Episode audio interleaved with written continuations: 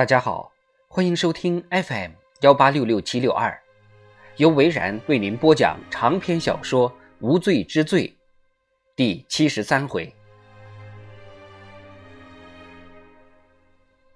罗兰坐在联邦调查局洛杉矶分局主任哈里斯·格林斯的对面，他是这一代级别最高的联邦调查局官员，他的表情很难看。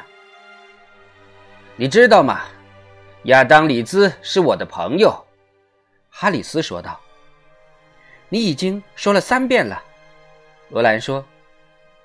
他们现在所有的地点是雷诺市的医疗急救中心。哈里斯眯着眼睛，咬着下嘴唇。你要违抗命令吧？我已经说了三遍了。那就再说一次，马上。罗兰又说了一遍，要交代的事情很多，总共花了好几个小时。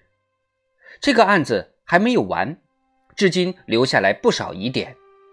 凯尔死了，李兹失踪了，没有人知道他的下落。罗兰后来得知，两个人在同事中间的威望很好，人缘极佳。哈里斯站了起来，摸了摸下巴。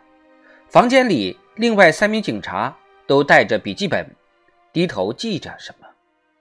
虽然大家都不愿意相信，但是录像里桑德拉跟李兹的样子让大家哑口无言。再怎么不愿相信，他们还是要接受罗兰的说法。有没有想过李兹会去哪里？哈里斯问道。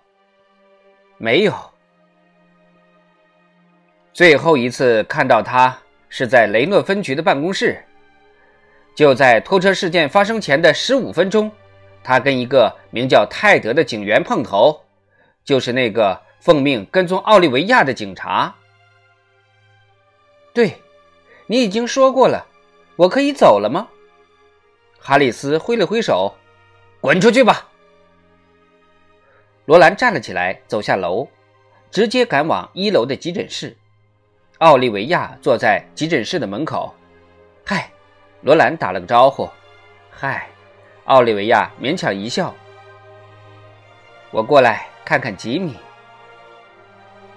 奥利维亚没有受伤，吉米在走廊的另一端包扎伤口，他的胳膊被吊了起来。子弹虽然没有射中骨头，但是软组织伤到了，不但疼痛难忍，还要休息几个月。但是在这种地方，你恨不得马上出院回家。据说克林顿总统做完心脏手术才六天，就在自家的后院看起小说来。他们跟吉米了解完情况，就让他回家休息了，但是嘱咐他不能出城。马特呢？罗兰问道。刚刚动完手术，奥利维亚说：“还好吗？”医生说：“问题不大。”奥利维亚回答。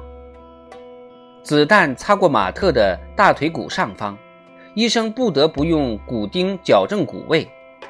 他们说只是个小手术，两天后就可以下床活动了。你应该休息一下，奥利维亚对罗兰说。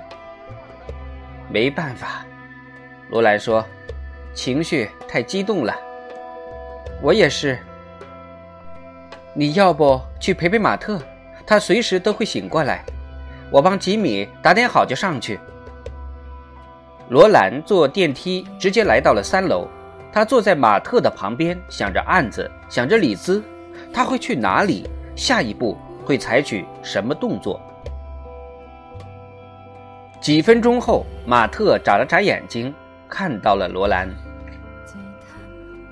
嗨，大英雄，罗兰说。马特勉强笑了笑，头转向了右面。奥利维亚呢？在楼下陪吉米。吉米，没什么大事儿，奥利维亚会帮助他安排好的。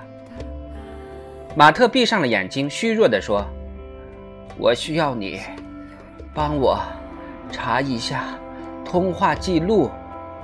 现在吗？”照相手机。他说：“照片跟影像还是说不通。李兹跟凯尔为什么要拍这些东西呢？不是他们，是德洛拍的。为什么？”马特问道。“他为什么要这么做？”罗兰也在纳闷儿。马特突然睁开了眼睛。现在几点了？罗兰看了看手表，说：“十一点半。”晚上吗？当然了。罗兰瞬间想起了浪女俱乐部的午夜之约，他匆匆抓起手机，直接拨到楼下的急诊室柜台：“我是罗兰警官，几分钟前跟一位叫奥利维亚·亨特的女士在一起的。”她正在等一位叫吉米·戴尔的患者。我知道，柜台的医务人员说道：“我看到了，他们还在吗？”谁？两位女士吗？对的，走了。你离开后，他们就匆匆离开了。匆匆离开？打出租车走的。罗兰挂断了电话。他们走了。马特躺在床上说：“把电话给我。”罗兰把电话贴近了马特的耳朵。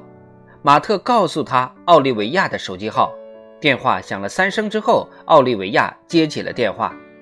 “是我。”马特说。“你还好吗？”奥利维亚问道。“你在哪儿？你应该知道。”你还是觉得他打了电话过来？什么？他把电话贴到了吉米的手机上，说约会照常，但是不能有警察，不能有丈夫，谁都不行，只能我一个人。我们马上赶过去。奥利维亚，一定是个骗局，你明明知道。我不会有事的，罗兰，马上会过去。千万不要，我们马上就到了，求求你，马特，我知道自己在做什么。奥利维亚匆匆挂断了电话。长篇小说《无罪之罪》第七十三回就播讲完了。